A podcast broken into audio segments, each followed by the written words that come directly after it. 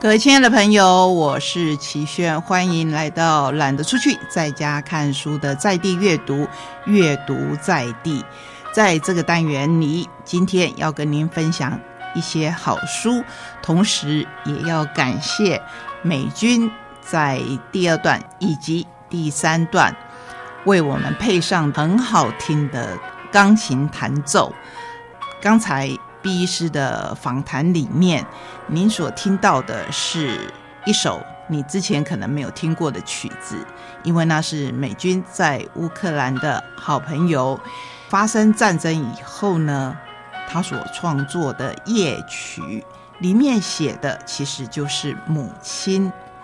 不知道你从刚才的那一首弹奏曲里面有没有感受到潮水？因为我们常常说，在母亲的怀抱里面，我们就在羊水的包裹之下，潮来潮往。我们从跟母亲有亲密的期待，到后来自己独立以后与生命的期待。美军是很希望借由曲子，可以跟远方的朋友产生联系，祝福远方的朋友，当然也祝福。那一天，在毕医师的讲座上，所有的朋友也因此，我就把它录下来，然后征得他的同意以后，来跟各位分享。那现在呢，这一段我们听到的是《月河》。如果您是奥黛丽·赫本的影迷，相信你不会陌生，因为它就是《蒂凡内早餐》的主题曲。会浮现那个画面。奥黛丽·赫本是一位很多人很喜欢的演员，她到最后也常常去为联合国的孩子们付出她的心力。好，那我们要来介绍的第一本书是大是文化所出版的《锻炼的练习》，延续我们刚才的选书。什么是锻炼？不是单纯的放弃，而是愿你尽力。尽力以后勉强不来的事，不要在意，人生就不再纠结。被亲友骗，被朋友暗算，不要失望，因为人出乎意料的容易被信。别人会怎么对你，你无能为力。既然如此的话，你为什么要让这样的情绪一直攻击你呢？付出却没有回报，不要气。世界上根本不存在好心有好报，很颠覆你的观念吧？当你祈求回报，就会不甘心。不管任何的回报，也许有好的回报，你细细想，可能还是会觉得对方回报的不够。更何况是没有回报，或是根本这个回报是不好的，你可能就会更生气，对不对？所以这本书在讲的就是这样的观念。更奇特的是，这是一位和尚所写的书。当然，我们都知道日本的和尚跟其他各地的和尚有很大的不同啊，或者应该说各国的和尚都是不一样的，不管他们的宗教上的规定。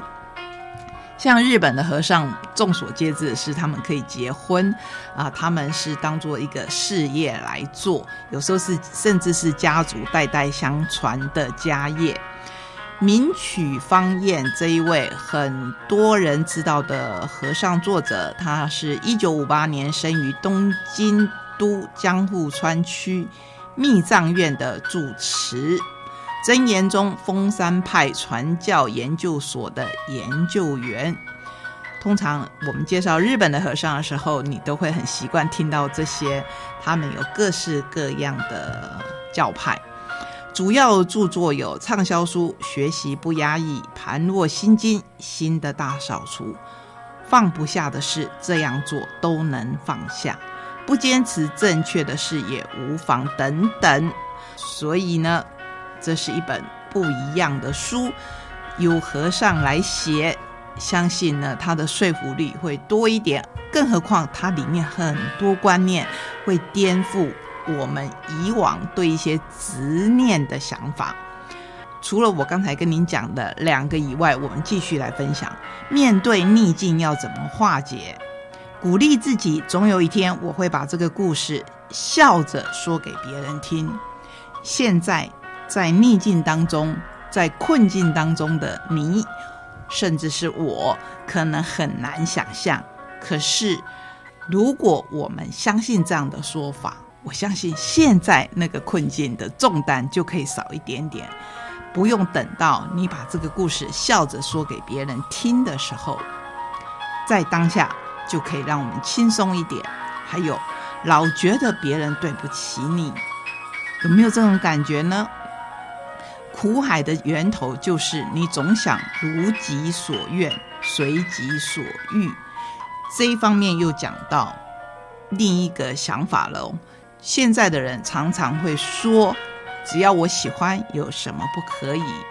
这句话真的不太对。只要我喜欢，而且不要妨害到别人，不要处罚，那么大概就可以去做你喜欢做的事情吧。所以苦海的源头就是你总想如己所愿，随己所欲，你才会觉得别人对不起你。因为开头其实是你妨碍了别人，所以呢。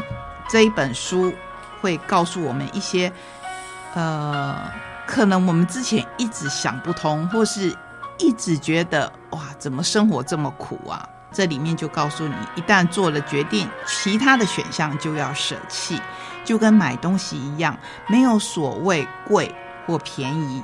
买到的当下都是最好的东西。我们来听听这一位日本最会说故事的和尚与畅销书作家如何用佛教的出世哲学转化为生活中入世的实践。我自己很喜欢这一本书。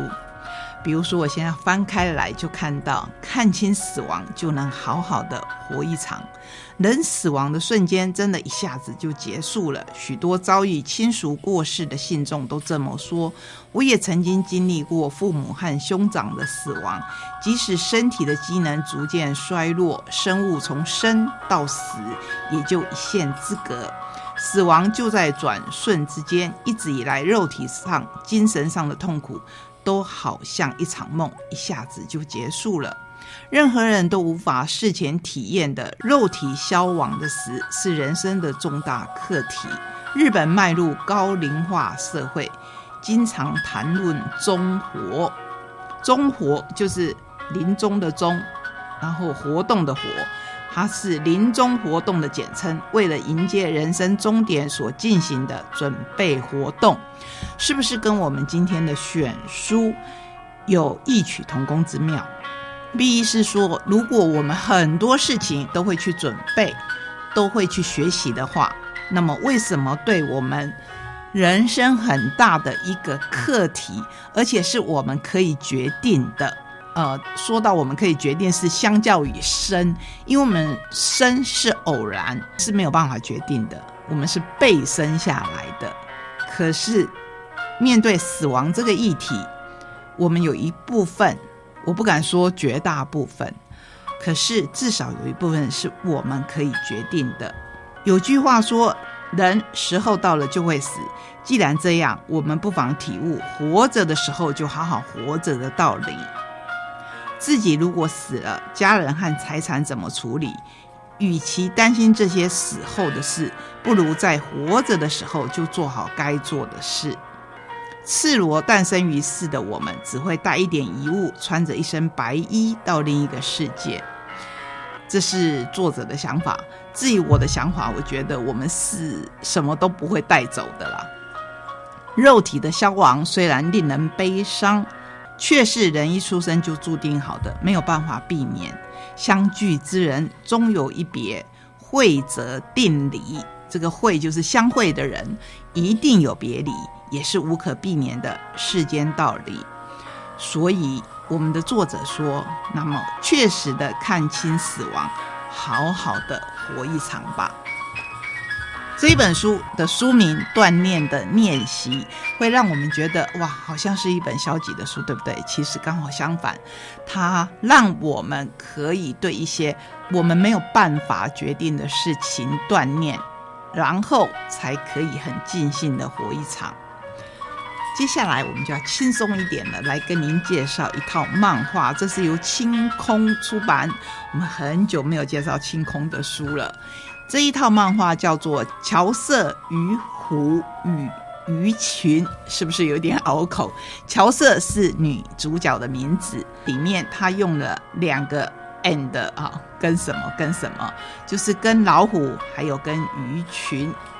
角色的原案跟漫画是绘本那央，原作者是田边圣子。要特别介绍这个原作者，是因为这本书其实是从昭和时代就有了。那现在是什么时代？如果对日本的历史有点概念，或日本现况有点概念，都知道现在是令和时代了。田边圣子她是日本近代女性文豪，包含芥川赏、全镜花文学赏。在内，一生获奖无数，获得日本政府颁授紫绶褒章与文化勋章。经典代表作就是这一本书《乔瑟鱼湖与鱼群》，先后在日本跟韩国都翻拍成电影，二零二零年还改编为动画电影。那漫画更不用讲了哦，就是绘本那样把它画成漫画。还有角色，当然要做一些润饰。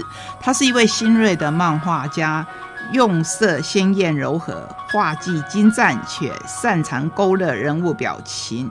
代表作就是我们这一本，还有其他改编的作品。这一套作品其实情节很简单，就是说一个爱海的男孩跟一个坐轮椅的少女，他们之间的故事。啊，非常的青春，非常的励志，中间有很多的冲突，在短短的一套漫画，就是两本而已，就有这么精彩的内容。漫画呢，嗯，不是我可以用说的而已，是希望大家可以亲自来看，因为漫画的精彩度不止于我们可以看画，而且看里面的书写。它里面有很多很多的金句，希望大家来读。大学生横呼在回家的路上救助了差点从轮椅衰落的女孩乔瑟，他接受乔瑟奶奶的委托，在这个家里打工，听取乔瑟的要求。你都不知道乔瑟的要求有多过分，比如说会要他去数榻榻米上有几格。不是家里有几个榻榻米哦，是榻榻米上有几个，并陪着他前往久违了的大海，渐渐打开了他的心房。之后的每一天，两人便开始秘密的展开一场午后的户外探险。可是故事当然不会只有这么平淡。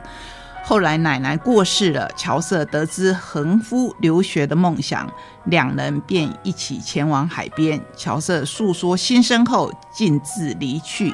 追赶在后的恒夫却发生了车祸，被医生宣告可能无法再潜水，令恒夫万念俱灰。为了鼓励恒夫，乔瑟重拾画笔，创作绘本。一位拥有翅膀的少年保护了被老虎袭击的人鱼的故事，所以你在这本书里面还可以看到乔瑟所创作的，跟我们以往所知道的人鱼公主完全不一样的版本。最后，我要为今天的旅程画上句点的是新版的龙应台的作品《天长地久》给美军的信。美军是谁？当然不是我们今天弹奏钢琴的我的好朋友周美君，而是龙应台的母亲美君。人生的聚有定额，人生的散有其成。你无法所求，更无法延期。总是在机会过去之后，我才明白，我必须学会把暂时片刻当作天长地久，把所有的旅遇给予家园的对待。陪伴美军是我错失后的课业实践，给你一朵虎头茉莉，那香气啊，游到你梦里。如果看过龙应台之前的作品，会知道美军妈妈已经失智，可是龙应台他决定把妈妈当成朋友来交往，会认识全新的妈妈，认识一个全新的朋友。这是我们今天为您准备的书。谢谢你让我在空中跟您分享这一段旅程。旅程总是有开始有结束，就像人生一样。听过我们今天安排的节目，你会不会好好的想一想？不管是你你挚爱的人的人生，或是我们自己的人生，该以什么样的方式来画上句点呢？希望我们都好好的活每一天，然后好好的来学习这个人生的课题。下个礼拜同一时间空中再会，拜拜。